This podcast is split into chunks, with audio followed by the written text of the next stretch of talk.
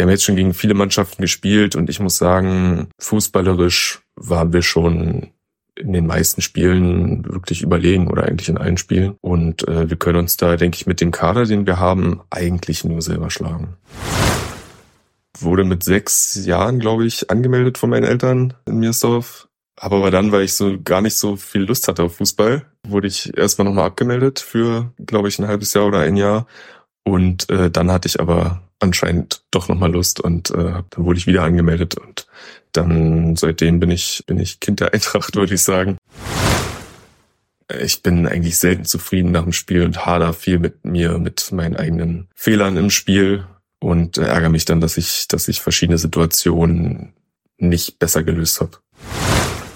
Wir hatten eine sehr erfolgreiche Zeit. Also ich kann mich eigentlich in der Jugend nur daran erinnern, dass wir, dass wir gewonnen haben, ehrlich gesagt.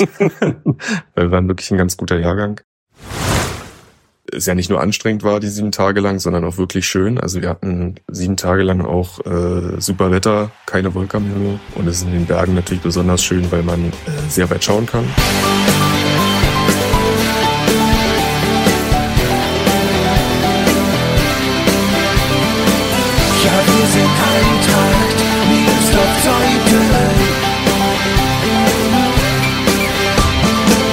Damit herzlich willkommen zu Die Eintracht im Ohr, dem Podcast des SC Eintracht Miersdorf-Zeuthen.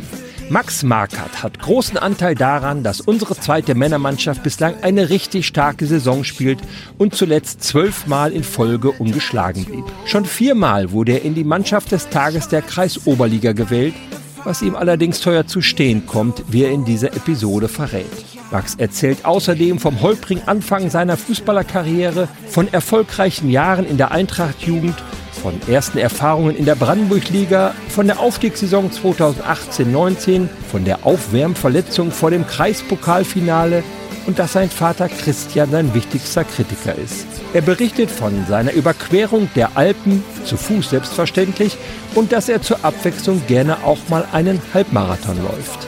Ach ja, und als es um die Frage geht, Linksfuß oder Rechtsfuß, da muss Max feststellen, so leicht ist das bei ihm nicht zu entscheiden. Mein Name ist Gregor Humeler und ich wünsche euch viel Spaß beim Zuhören. Nein, eins werdet ihr nie sehen. Die Eintracht wird nie untergehen. In Brandenburg, da werden wir siegen und dich immer lieben. Herzlich willkommen, Max Markert. Hi Gregor, danke für die Einladung. Sehr gerne, Max. Ich glaube, es ist ein guter Moment, dich hier im Podcast zu haben. Kann es sein, dass es eine sehr teure Saison für dich wird, die aktuelle? Denn ich habe mal gehört, wenn man unter anderem bei der Märkischen Allgemeinen Zeitung in der Elf des Tages steht, dann ist eine Kiste Bier fällig. Ja, das stimmt. Nicht nur für die Mannschaft, also für die Mannschaft des Tages, muss man eine Kiste Bier mitbringen, wenn man einem Foto in der Zeitung ist und für ein paar andere Sachen auch noch. Ich glaube, äh, wenn man Kapitän ist, ja, alles Mögliche kommt da, da, da zusammen. Äh, Geburtstag noch, ja, und äh, bei mir kann es tatsächlich teuer werden. Ich bin jetzt, glaube ich, bei sechs oder sieben Kästen, die ich mitbringen müsste. Oh, das ist der Fluch der guten Leistung. Du bist allein viermal bislang schon in die Elf des Tages gewählt worden. Das ist einmal weniger als in der gesamten letzten Saison, habe ich mal nachgeguckt.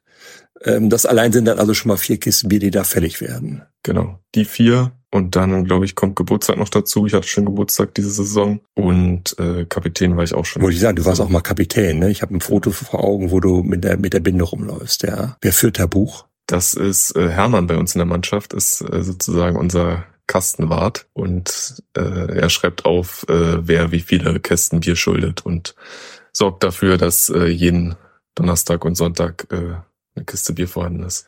Wobei dann am Ende der Saison ja ein paar Kisten Bier noch überbleiben. Die werden dann in einer gemeinsamen Mannschaftsparty geleert oder wie ist das dann? Ich weiß gar nicht, ob da so viele übrig bleiben am Ende der Saison. Wenn das der Fall ist, dann wird es bestimmt äh, zur Saisonabschlussfeier dann äh, aufgebraucht. Du bist sehr gut drauf diese Saison. Ich habe schon gerade gesagt, paar Mal in der Elf des Tages gewesen, sechs Tore, glaube ich, schon erzielt. Ja. Wie kommt das? Tja, ich glaube, das liegt, also so richtig kann ich selber gar nicht sagen. Ich glaube, das liegt daran, dass äh, wir als Mannschaft auch einfach wirklich äh, gut spielen aktuell. Wir zurzeit einen richtig guten Kader haben, äh, sehr gute Neuzugänge bekommen haben. Ja, uns auch wirklich alle einfach untereinander gut verstehen. Und äh, damit kommt äh, die Leistung mit der guten Stimmung und ähm, dadurch dann auch bei mir. Wobei er ja recht dürftig in die Saison gestartet seid, wenn ich das jetzt recht im Kopf habe, mit zwei Niederlagen erstmal, ne? Genau, wir sind mit zwei Niederlagen gestartet. Lag wahrscheinlich auch ein bisschen noch daran, dass viele noch im Urlaub waren am Anfang der Saison und wir uns vielleicht erstmal wieder reinfinden mussten. Aber danach hat's äh, eigentlich ganz gut geklappt. Danach haben wir, glaube ich, neun Spiele am Stück gewonnen. Mhm. Ähm, dann ein Unentschieden oder zwei Unentschieden, genau. Aber insgesamt äh, sieht schon ganz gut aus diese Saison. Ja, und wenn man die Pokalspiele mitnimmt, wir haben es heute den 4. Dezember, dann nehmen wir das auf. Seid ihr also irgendwie 11, 12, 13 Spiele ungeschlagen in Folge, was nach diesem Saisonstart jetzt erstmal nicht zu erwarten war für den Außenstehenden. Mit welchem Ziel seid ihr reingegangen in die Saison? Wir haben uns vor der Saison hingesetzt und haben so ein bisschen über die Ziele gesprochen. Ja, im Grunde war es so, dass wir halt im Pokal möglichst weit kommen wollen und äh, in der Liga ja, ist schon das Ziel, unter den, unter den ersten dreien zu landen. Mhm.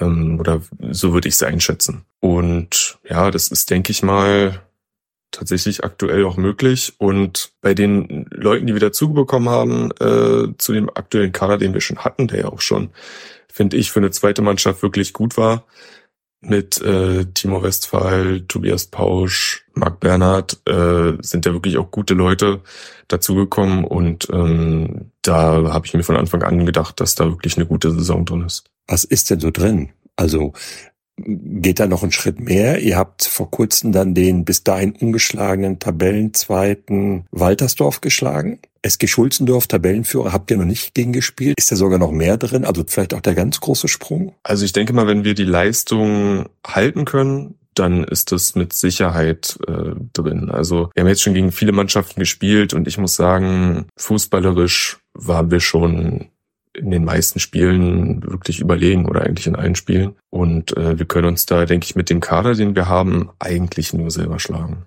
Also ich denke schon, dass wir unter den ersten drei in jedem Fall landen sollten. Und ja, kommt auch ein bisschen darauf an, wie konstant die anderen sind. Aber da kann auf jeden Fall was gehen, äh, was den Aufstieg angeht. Und ähm, ich würde natürlich persönlich auch sehr gerne nochmal äh, ins Pokalfinale oder wie alle. Aus gutem Grund. Er war 2022 im Pokalfinale. Das war in Schulzendorf, wurde das ausgetragen gegen den Lande, gegen das Landesklassenteam aus Wünsdorf. 3-0 gewonnen. Ich fand, das war damals ein außergewöhnlicher Fußballnachmittag. Ganz viele Meersdorfer da, also unter den gut 500 Zuschauern sicherlich 200, 300 Meersdorfer. Tolles Wetter, es war sehr, sehr heiß. Ja, ihr habt äh, den klassenhöheren Gegner von Anfang an im Griff gehabt. Aber du hast nicht mitgespielt. Genau. Ich habe ähm, ich hab leider nicht mitspielen können, weil ich mich ausgerechnet in dem Spiel beim Aufwärmen verletzt habe, was mir noch nie passiert ist. Äh, oder generell bin ich bin ich sehr selten verletzt und äh, ausgerechnet in dem Spiel hat's mich da leider erwischt. Das war sehr ärgerlich, weil natürlich das super Spiel war. Ich ärgere mich da immer noch ein bisschen drüber, weil natürlich meine Familie war da, generell ganz viele Mirsdorfer waren da, war ein super Tag, wie du gerade gesagt hast. Und äh, sich da beim Aufwärmen dann zu verletzen, kurz davor, äh, ist wirklich super unglücklich und äh, schade. Deswegen würde ich natürlich sehr, sehr gerne nochmal ins Finale. Was hast du da gemacht? Was ist da passiert beim Aufwärmen? Äh, ich habe einen langen Schritt gemacht und war wahrscheinlich einfach noch nicht warm genug. Es war ein langer Ball. Ich habe mich mit äh, Dennis Schmidt äh, aufgewärmt. Wir haben ein paar Pässe gemacht, also neben dem ich aber gespielt hätte im Mittelfeld. Ja, es war ein langer Ball. Ich habe einen langen Schritt gemacht und dann hat's hinten in meine Oberschenkel reingezogen. Und dann war es vorbei. War sofort klar für dich, ich kann nicht spielen oder hast du gedacht, ich versuch's vielleicht mal, wenn es dann nicht geht, kann ich herausgehen? Nee, es war mir sofort klar, das wird nichts. Das, das ist eine schwierige Entscheidung in so einem Finale, was man ja auch nicht alle Tage erlebt, dann auch rechtzeitig und zu der Erkenntnis kommen, ich kann der Mannschaft jetzt nicht helfen. Wer ist damals reingekommen für dich? Reingekommen ist Flo Herrmann, der auch ein super Spiel gemacht hat. Wie ist das dann für dich so gewesen, am Rand zu stehen, A, nicht spielen zu können, nicht eingreifen zu können, obwohl man, obwohl du eigentlich gespielt hättest? Ja, ich habe ehrlich gesagt, äh, ich stand die ganze Zeit daneben, habe meinen Oberschenkel gekühlt und äh, mich geärgert, dass ich nicht mitspielen konnte, aber habe natürlich ähm, die ganze Zeit mitgefiebert, ab und zu mal was reingerufen. Ja, war voll dabei. Und auch bei der Feier nachher voll dabei. Und bei der Feier natürlich auch voll dabei. Wie bist du zum Fußball gekommen, Max? Das war tatsächlich am Anfang ein bisschen holprig. Also ich ähm, wurde mit sechs Jahren, glaube ich, angemeldet von meinen Eltern in Miersdorf. Habe aber dann, weil ich so gar nicht so viel Lust hatte auf Fußball, wurde ich erstmal nochmal abgemeldet für, glaube ich, ein halbes Jahr oder ein Jahr. Und äh, dann hatte ich aber anscheinend doch nochmal Lust und äh, dann wurde ich wieder angemeldet und dann seitdem bin ich bin ich Kind der Eintracht, würde ich sagen, seit ich glaube 2001 oder 2. Kommst du aus einer fußballbegeisterten Familie?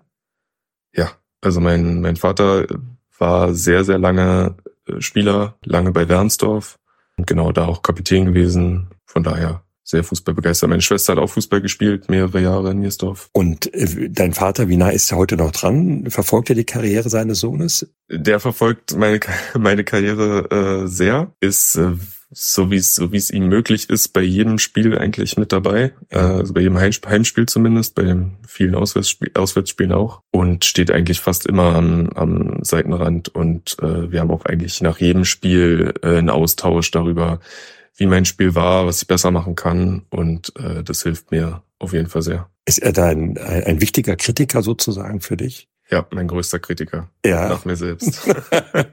Bist du selbstkritisch? Sehr. Ja. Wie zeigt sich das? Ich bin eigentlich selten zufrieden nach dem Spiel und hader viel mit mir, mit meinen eigenen Fehlern im Spiel und ärgere mich dann, dass ich, dass ich verschiedene Situationen nicht besser gelöst habe. Steht dir dieses Hadern manchmal dann auch im Weg? Oder ist das förderlich für deine Leistung? Ich würde sagen, mittlerweile steht es mir nicht mehr im Weg. Mittlerweile kann ich da, komme ich da gut raus.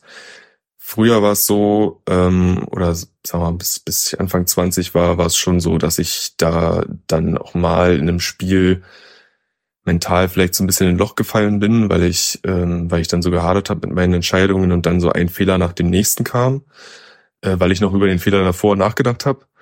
Ähm, aber das kann ich mittlerweile äh, ganz gut abschütteln. Und hast du angefangen hier bei der Eintracht Position? Du bist ja jetzt hier im Mittelfeld Spielmacher oder wie würdest du deine Position aktuell beschreiben? Ja, so ziemlich. Also ähm, wir spielen ja mit einer Doppelsechs Hm? und da spiele ich äh, meistens ja neben Dennis Schmidt oder Tobias Pausch und äh, wir teilen uns die Aufgaben eigentlich gleich auf. Mhm. Ähm, also sind gleichermaßen Spielmacher und ja, Abräumer vor der Abwehr, je nachdem, wie man das bezeichnen möchte. Holding Six heißt das jetzt. Holding Six, genau. Ja, wir teilen uns da die Aufgaben gleicher, gleichermaßen auf. Aber ich war nicht immer im Mittelfeld. Ich habe in der A-Jugend oder in der Jugend erst linker Verteidiger gespielt, dann viel in der Innenverteidigung in der A-Jugend und ähm, in der ersten Mannschaft dann auch wieder als Linksverteidiger hauptsächlich. Ähm, und in der zweiten Mannschaft bin ich dann erst so ins Mittelfeld reingewachsen, sag ich mal.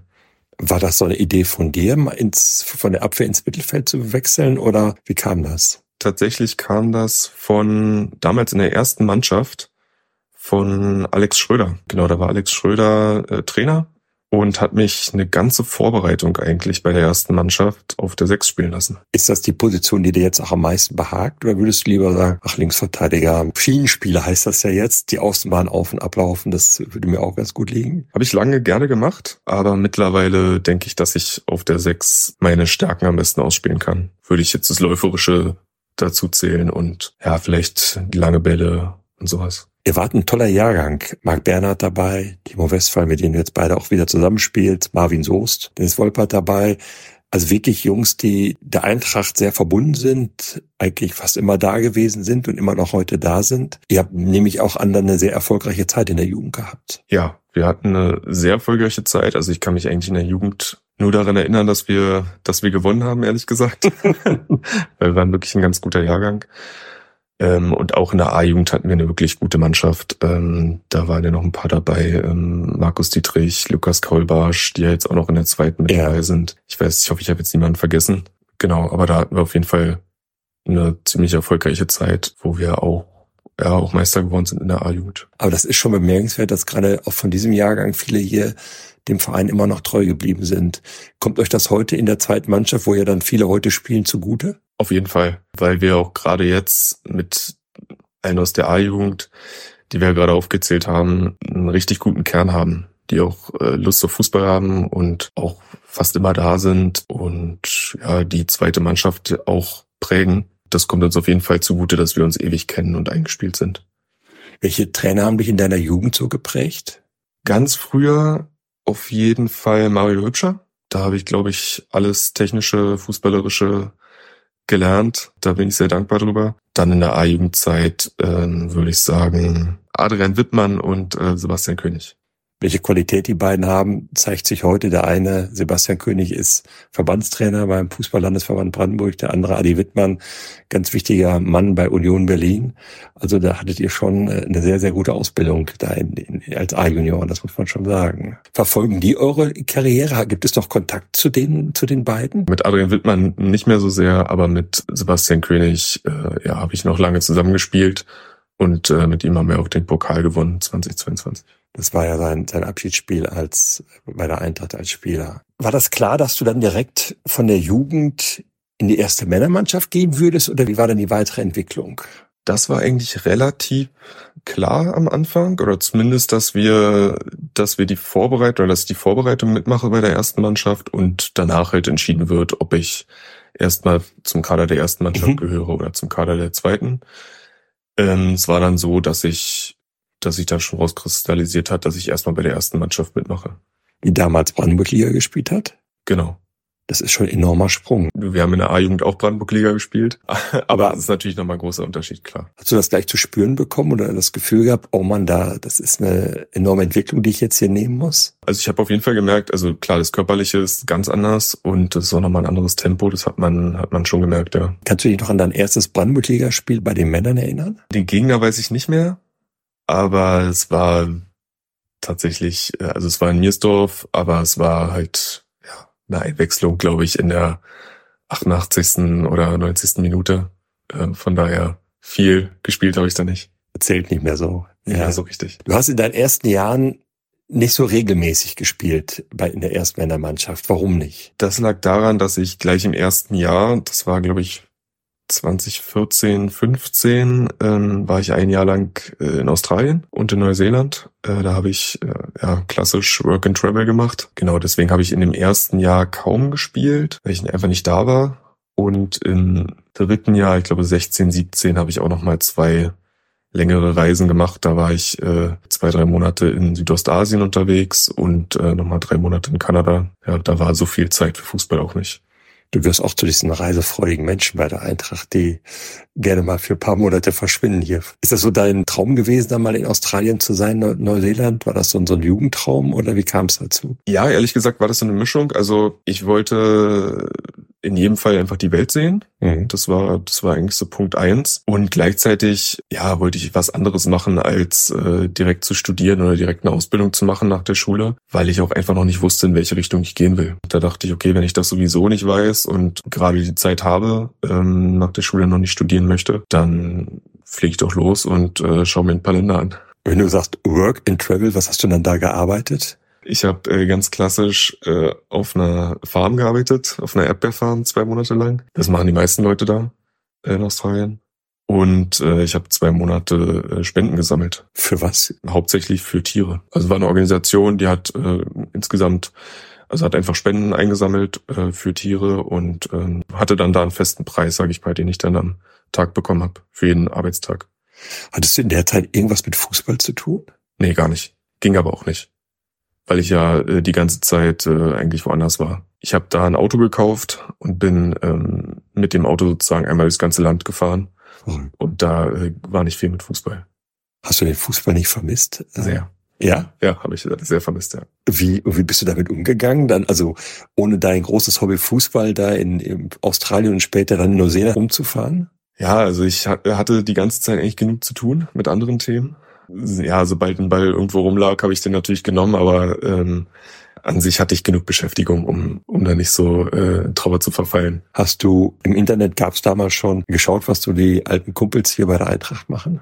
Ja, na klar, habe ich verfolgt, auch über die ganzen, oder über die WhatsApp-Gruppe, die wir haben, über die äh, Ticker und so, habe ich mir natürlich die Spiele angeschaut, ja. Wie ist das, wenn man dann ein Jahr raus ist und dann wiederkommt? Braucht man da eine gewisse Zeit, um wieder Fußball spielen zu können? Oder ist das Talent so groß, dass du das, dass es klappte mit dem ersten Ball, den du, den sie dir vor die Füße geschmissen haben? Äh, nee, das nicht. Also wenn, ich war ja ein komplettes Jahr raus und da ähm, habe ich natürlich schon ein bisschen gebraucht, ein bisschen Anlauf gebraucht. Ich hatte zum Glück ein bisschen Zeit zwischen wieder nach Hause kommen und Start der Vorbereitung. Von daher habe ich da individuell ein bisschen noch ein bisschen was machen können. Aber dann ging ja die Vorbereitung los und da wurde ja trainiert, trainiert, trainiert. Und Mhm. von daher, da bin ich schnell wieder reingekommen. Und dann auch gleich wieder Spiele in der Brandenburg-Liga gemacht? Ich habe tatsächlich, das war ja dann das Jahr 15, 16 oder die Saison 15, 16. Da habe ich so ein bisschen in beiden Mannschaften gespielt. Also Mhm. ich habe hauptsächlich bei der ersten Mannschaft trainiert und bei der zweiten Mannschaft gespielt. War das für dich eine Frage, deine, deine Lust, die Welt zu sehen, zurückzustellen für den Fußball? Das war für mich, das war, war für mich klar. Ich habe mir gedacht, äh, zum Fußballspielen habe ich noch viel Zeit und habe ich jetzt auch. Dein bestes Jahr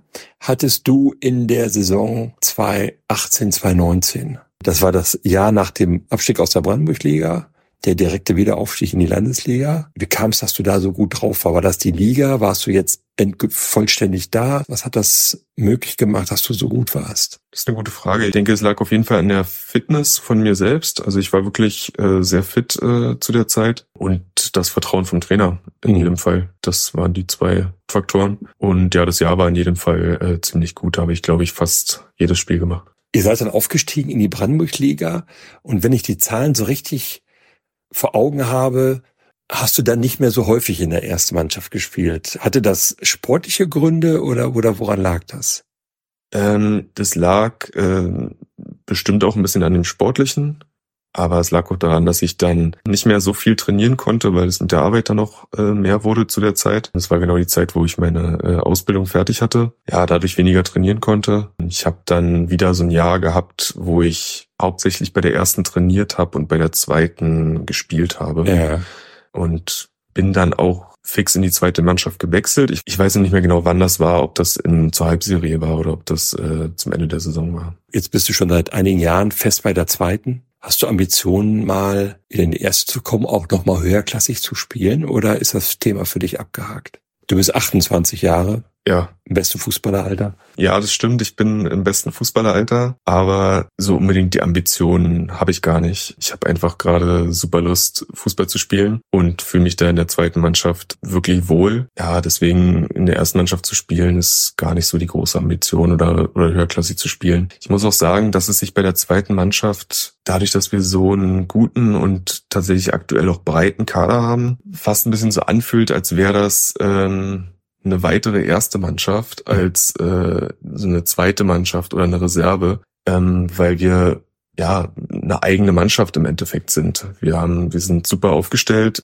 oder wir haben einen sehr breiten Kader mit einem Kern, der im besten Fußballalter ist, mit einer etwas älteren Fraktion, aber auch einer jüngeren Fraktion. Und wir waren auch die ganze Saison eigentlich auch gar nicht auf Spieler der ersten Mannschaft unbedingt angewiesen, sondern haben unseren eigenen Kader und können daraus schöpfen. Äh, ist natürlich immer toll, wenn Spieler aus der ersten Mannschaft auch dazukommen, aber wir waren darauf nicht, nicht angewiesen, sage ich mal, diese Saison. Und von daher fühlt sich so an und macht auch einfach super Spaß. Hand aufs Herz, wir sind ja unter uns. Gab es mal eine Anfrage von einem anderen Verein, der sagte, Mensch, Max, wolltest du ein bisschen für uns kicken? Ja, gab's in der Jugend relativ früh. Da hatten wir irgendwann mal ein Testspiel gegen Union. Ich weiß gar nicht mehr, welcher Jahrgang das war tatsächlich. Da äh, wurde danach angefragt, ob ich denn nicht mal da zum Probetraining kommen möchte.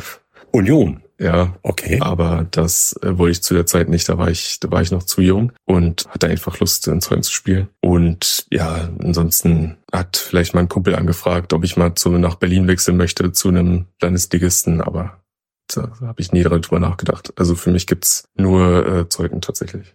Du wohnst in Berlin, glaube ich, wer kann das sein? Genau. Und äh, nimmst dann den, um- den Weg auf dich, um hier bei deinem Heimatverein ähm, spielen zu können. Meine, du könntest dir es vielleicht noch leichter machen und sagen, komm, ich suche mir einen Verein in Berlin, fahre ich mit dem Fahrrad hin und alles ist gut. Aber du möchtest schon gerne hier am Wüstemarker Weg spielen. Ja, ich nehme den Weg auf mich, ähm, einfach weil es super Spaß macht, hier zu spielen.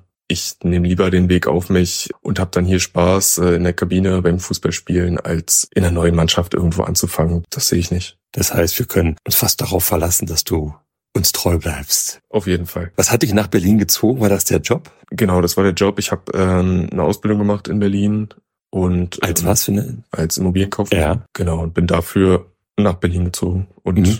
Dann auch da geblieben, weil, weil die Jobs auch einfach dann näher liegen. Bist du noch Immobilienkaufmann oder was machst du jetzt? Gelernt bin ich noch Immobilienkaufmann, aber ich arbeite jetzt als in einem Energieberatungsunternehmen als Projektmanager. Zukunftsbranche.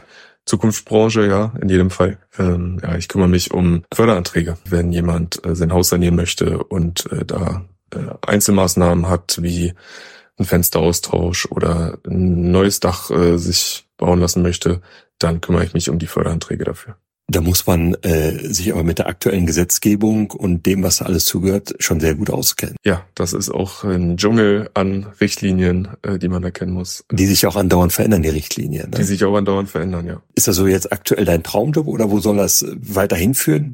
Hast du noch andere Ziele beruflich? So ein genaues Ziel habe ich gar nicht, aber ich weiß, dass ich so in dieser Richtung gerne bleiben möchte. Also was den Energiebereich angeht, erneuerbare Energien, ja, Gebäudesanierung finde ich schon sehr spannend und ist ja auch äh, ein zukunftsträchtiges Thema. Also auch ein krisensicherer Job eigentlich. Im Grunde ja. Was äh, muss man da für eine Fachwissen haben? Also wenn du Immobilienkaufmann bist, hast du ja nicht unbedingt Fachwissen in Sachen Sanierung oder oder was was muss man dazu können? Ja, im Grunde gibt es sehr viele Bereiche, in denen man arbeiten kann. Ich bin jetzt gerade Projektmanager, da, da braucht man kein spezielles Fachwissen, sage ich mal. Aber man kann natürlich auch als Energieberater arbeiten. Das ist auch, was ich mir sehr gut vorstellen könnte in Zukunft. Da braucht man aber einen technischen Hintergrund, um diese Fortbildung zum Energieberater machen zu können. Das meine ich doch, ne? Und, ja. Genau. Und ähm, aktuell studiere ich ja noch äh, nebenbei berufsbegleitend studiere ich äh, Bauprojektmanagement und genau da habe ich darüber über das Studium hätte ich genug technische Expertise, um diese Fortbildung machen zu können. Ist es einmal den Job machen, berufsbegleitend studieren, du bist ausgelastet, ne? Und dann noch nebenher Fußball spielen bei der Eintracht, also äh, ja, damit bin ich in jedem Fall ausgelastet. Wir haben uns vorher so ein bisschen hin und her gedaddelt, da hast du mir verraten, dass du im vergangenen Sommer die Alpen überquert hast, zu Fuß. Wie kamst du darauf? Da kam ich drauf, weil eine Freundin von mir das gerne machen wollte und hat mich gefragt, ob ich da Lust drauf habe. Und ich habe sofort gesagt, ja gerne, weil ich es eigentlich mag, mich zu challengen äh, bei so Sachen. Und ja, dann haben wir dann ein Datum gesucht, haben dann war es der September, ähm, wo wir es machen konnten. Ja, dann haben wir uns, äh, haben wir sieben Tage lang äh, sind wir den E5-Wanderweg gelaufen. Das okay. ist, äh, der geht eigentlich von, ich glaube, München bis Venedig, aber wir sind so eine abgespeckte Version gelaufen von Oberstdorf nach Meran. Mhm. Also von Deutschland äh, bis Italien. Sieben Tage lang, ja. Wie viel Kilometer liegt ihr da zurück? Das ist eine gute Frage. Ich glaube, im Endeffekt waren es 100 Kilometer ungefähr. Aber das kann man gar nicht so genau sagen, weil man ja die ganze Zeit eigentlich hoch und runter läuft. Das wollte ich gerade fragen. Das sind enorme Höhenmeter, die enorme Höhenmeter, genau. Ja, also das höchste, was wir waren, waren glaube ich 3000 Meter. Hat das dich an Grenzen geführt? Ja. Körperlich ja. und auch psychisch? Also körperlich nur insoweit, also von den Muskeln her war das alles eigentlich kein Problem. Nur am, ich glaube, fünften oder sechsten Tag sind wir, waren wir dann auf 3000 Meter und haben den Aufstieg sehr schnell gemacht, ohne, ohne große Pausen zwischendurch und sind dann ein bisschen höhenkrank geworden, was sich merkbar macht durch Schwindel und Erbrechen. Da lagen wir dann eine Nacht lang flach und mussten dann sehr erschöpft äh, wieder runterlaufen vom Berg. Das war so das Einzige, was nicht so schön war. Aber den Rest haben wir echt gut gemeistert. Wo übernachtet man dann? In Berghütten oder wo ist das? Genau, in Hütten auf den Bergen und ja, die bucht man auch im Vorhinein. Also man bucht sich äh, oder man setzt sich eine Strecke, äh, eine bestimmte, bucht sich schon die Hütten, wo man äh, hin möchte und hat dann auch seine Tagesetappen dadurch. Und natürlich auch einen gewissen Druck, die Hütte erreichen zu müssen.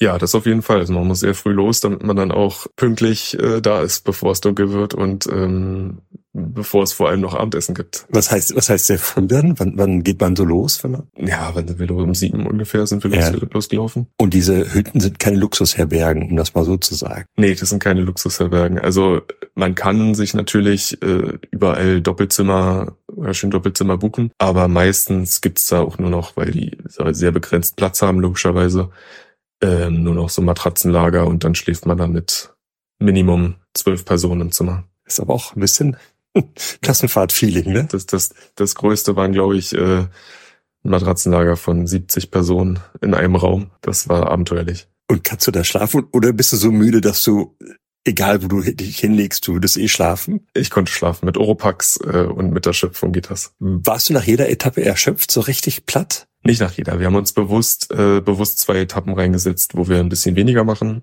Aber es waren auch drei, vier Etappen dabei, äh, die ja durchaus anstrengend waren. Da war man dann abends auch platt. So anstrengend, dass man auch mal, dass ihr dann auch mal übers Aufgeben nachgedacht habt oder war das nie eine Option? Nee, das war keine Option. Und die Ankunft in Meran, war das dann so ein, so ein geiles Gefühl geschafft?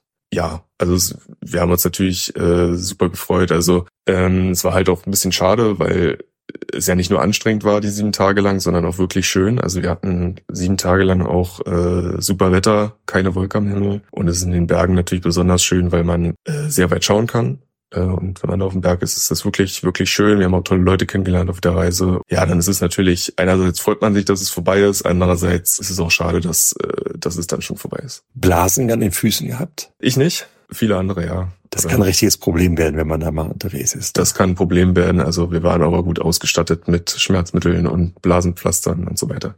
Bist du Wanderer von Hause aus? Also warst du schon mal öfter wandern? Überhaupt nicht. Nee, das war deine erste Wandertour ja, gleich? Erste, erste richtige Wandertour. Und auf den Geschmack gekommen? Ein bisschen, ja. Ich meine, ich musste natürlich auch ein bisschen Ausrüstung dafür kaufen, weil man ja ähm, alles, sag ich mal, also ein Handtuch, Schlafsack, äh, Wanderschuhe, Rucksack, es muss ja alles äh, besonders leicht sein. Ist ja auch alles dann recht teuer. Von daher lohnt sich das eigentlich nur, wenn man es ein paar Mal macht, wenn man so viel Anschaffungen macht. Ja, es macht schon Spaß und ich werde es sicherlich öfter machen. Schon irgendwelche anderen Wandertouren oder andere Alpenüberquerungswege im Blick oder keine genauen Pläne? Nee, so, gro so große Pläne nicht. Aber wir haben auf der Reise viele Leute kennengelernt und wir treffen uns sicherlich mal mit denen nochmal zum Wandern irgendwo. Was ist härter, eine Alpenüberquerung oder so eine gepflegte Vorbereitung in der, im Fußball, Sommervorbereitung? Ja, die, die Alpenüberquerung ist komprimierter, weil man ja wirklich äh, jeden Tag, den ganzen Tag nichts anderes macht, außer zu wandern. Aber auf dem Peak ist äh, so eine Vorbereitung, denke ich, anstrengender. So wandern sagen viele, die es regelmäßig und intensiv machen. Man kann wunderbar abschalten ist so mit sich selbst alleine, auch wenn man jetzt zu zweit oder zu dritt oder in einer kleinen Gruppe gibt, aber man äh, muss ja auch erstmal selber sich da durchkämpfen. Ist das so? Das ist auf jeden Fall so. Ja. Also es war zwar körperlich anstrengend, aber für den Kopf super entspannt, weil man ja die ganze Zeit dann auch mal keinen Bildschirm vom Kopf hat, äh, so wie es äh, für mich ja sonst eigentlich den ganzen Tag so ist. Bei der Arbeit äh, dann für die Uni ähm, mhm. bin ich eigentlich die ganze Zeit dabei, nur auf den Laptop zu gucken. Und äh, da ist sowas natürlich perfekt, um runterzukommen. Äh, und dafür sind ja Fußballspiele ähm, auch perfekt, weil man da einfach äh, sich zwar körperlich betätigt, aber den Kopf ausschalten kann. Gibt's WLAN auf den Hütten? Auf den meisten nicht. Nicht mal Empfang. Gott sei Dank, oder? Ja. Wenn man sich bei der Familie melden möchte, ist es nicht so gut, aber wenn man, wenn man uns abschalten möchte, ist es natürlich gut, ja. Aber gutes Essen gibt's da, ne? Das ja. Deftig. Ja. Und Bier. Ja. Was ist man da so? Ah, da gibt's, äh, ach, die deftige, deftige Sachen, äh, Spätzle, Leberkäse, ähm, sowas. Und dann ist man ja von morgens sieben, wenn ihr losgegangen seid, ja, ihr müsst bis zum Sonnenuntergang da sein, also so, so sieben, acht Uhr müsst ihr dann auch da sein, ne? sonst äh, kann es ein bisschen, ein bisschen kribbelig werden wegen der Dunkelheit. Ja, tatsächlich äh, eher so gegen fünf, äh, sechs Uhr, weil es relativ früh ähm, zu einer fixen Zeit äh, Abendessen gibt. Und wenn man da zu spät kommt, bekommt man nichts mehr. Eiskalt, da kenne ich nix. Ja. Manchmal, bei manchen Hütten ja. Kann man da noch abends auf den Hütten was machen oder ist man eh so platt, dass man sich um neun Uhr hinlegt und pennen möchte? Die meisten äh, gehen, gehen wirklich um neun Uhr schlafen. Wir haben uns oft noch äh, getroffen auf dem Bier und haben ein paar Spiele gespielt Mhm. mit Leuten da, die man so kennenlernt. Ist diese Wanderung über die Alp vielleicht ein Geheimnis deines Erfolgs in dieser Saison? Die Fitness? Kö könnte sein, könnte sein, dass das zur Fitness beigetragen hat, ja. Ich glaube, wir kommen der Sache auf die Spur langsam. Ne? Wobei du auch schon andere ähm, Ausdauersachen gemacht hast. Du läufst Halbmarathon ab und zu mal. Ja, stimmt. In diesem Jahr tatsächlich nicht, weil es von den Daten her nicht so funktioniert, aber in der Vergangenheit bin ich insgesamt sechs gelaufen. Zwei in Amsterdam und äh, vier in Berlin. Warum Halbmarathon?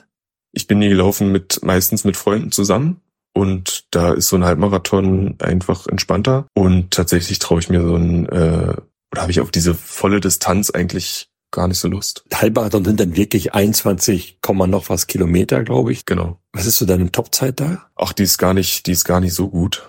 Eine Stunde 48 ist, glaube ich, meine, Naja. Mhm. meine Topzeit. Aber ehrlich gesagt trainiere ich auch nicht wirklich auf diese Halbmarathons, sondern lauf die einfach. Okay. ehrlich gesagt. Was ist der Reiz? Auch einfach mal so eine Ausdauerleistung zu vollbringen oder was, was mit, mit ein paar Freunden zusammen oder was, was steckt dahinter? Ja, eigentlich mich selbst zu challengen und äh, gleichzeitig mag ich das Event. auch Ja. einfach. Also es ist wirklich ein cooles Event, wenn da 30.000 Leute laufen, äh, man wird da angefeuert von außen. Das ist eigentlich das Hauptding. Und wichtig ist dann irgendwie ankommen. Ja, also direkt davor denke ich mir, setze ich mir dann schon immer so ein bisschen eine Zeit im Kopf, äh, die ich, die ich erreichen möchte. Also unter zwei Stunden will ich da auf jeden Fall laufen. Aber ansonsten muss es ja auch irgendwie Spaß machen. Dennis Schmidt ist Marathonläufer, hat schon zweimal, glaube ich, den Berlin-Marathon gemacht. Du Halbmarathon. Ist er eine richtige Ausdauertruppe bei der zweiten Mannschaft, ne? Ja, wir haben ja ausdauerstarkes Zentrum auf jeden Fall. Also konditionell macht euch da keiner was vor, glaube ich. Wenn es denn ganz gut laufen sollte, um nochmal auf die aktuelle Saison zurückzukehren und ihr womöglich in die Landesklasse aufsteigen könntet, wäre das attraktiv für dich? Ja, denke ich schon. Ich kann mir vorstellen, dass viele da Lust drauf haben, mal auf eine andere Liga wieder und auch auf das Niveau, obwohl ich denke, dass das gar nicht so ein großer Unterschied ist zur Kreisoberliga. Ja, was mich persönlich eigentlich nur stören, stören würde, ist, dass, dass die Spiele dann am Samstag stattfinden. Und äh, ich lieber lieber das Spiel am Sonntag habe und am Samstag dann äh, Zeit habe, was anderes zu unternehmen. Und vor allem würden wir dann wahrscheinlich gleichzeitig mit der ersten Mannschaft spielen, was Stimmt. sicherlich für die Zuschauer dann auch nicht so schön wäre. Ja, das stimmt. Aber auf jeden Fall, ähm, das Double ist noch drin in diesem Jahr. Ich lege da mal die Messlatte ganz hoch, einfach mal. Die ist, die ist hoch, aber ja, drin ist es. Zu diesem Podcast, lieber Max, du kennst ihn, gehört ein kleines Spielchen, entweder oder möchte ich gerne auch mit dir machen. Die erste Frage, ganz einfach für einen Fußballer, Linksfuß oder Rechtsfuß? Ja, so einfach ist die Frage für mich gar nicht zu beantworten. Ähm, ich habe, ich bin tatsächlich äh, gebürtiger Rechtsfuß und habe mir den äh, Linksfuß, linken Fuß antrainiert.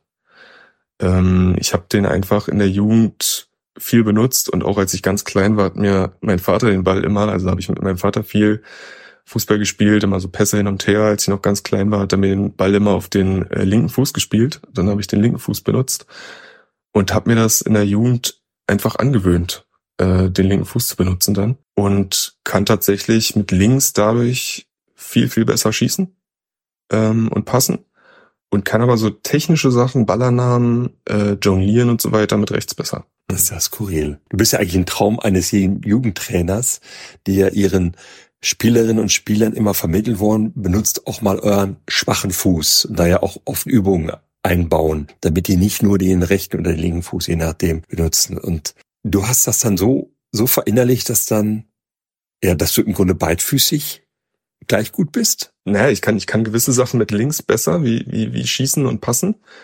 Ähm, aber so Ballernamen und Jonglieren und so weiter mit rechts besser, komischerweise. Also ich kann mit rechts auch ganz gute, sage ich mal, lange Bälle spielen, aber einen Freistoß würde ich zum Beispiel nicht mit rechts schießen wollen. Und wenn du 18 Meter vorm Tor schießt, musst du dich aber da nicht unbedingt entscheiden, oh, ich muss mir jetzt erst auf den linken Fuß legen. Du könntest es auch mit rechts machen. Aus einer gewissen Distanz auch mit rechts, aber Vielleicht nicht mit der Schärfe und und lieber mit links. Ja.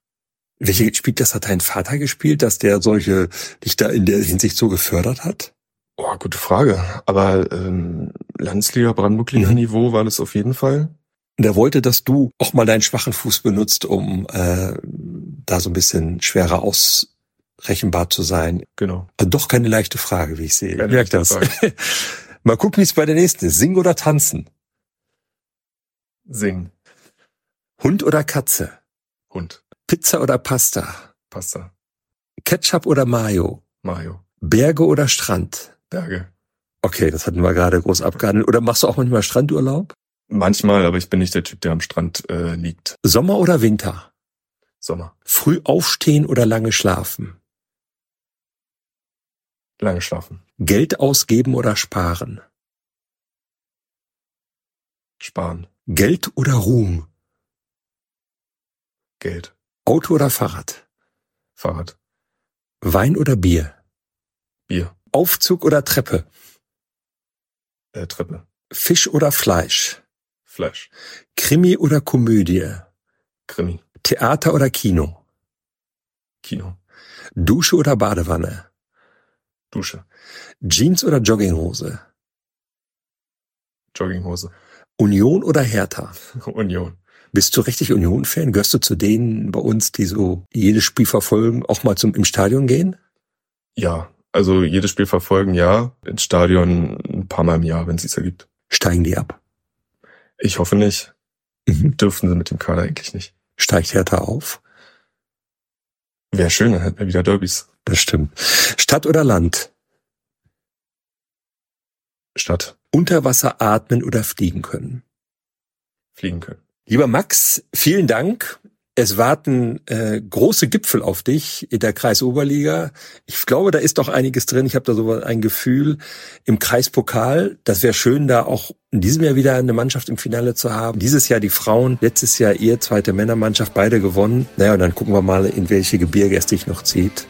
Bin gespannt. Vielen Dank, dass du mitgemacht hast, dass du so ein bisschen erzählt hast von dir. Alles, alles Gute. Viele, viele Berufungen in die Elf des Tages. Das ist immer ein gutes Zeichen, auch wenn es dann sehr teuer wird für dich. Vielen Dank. Take care.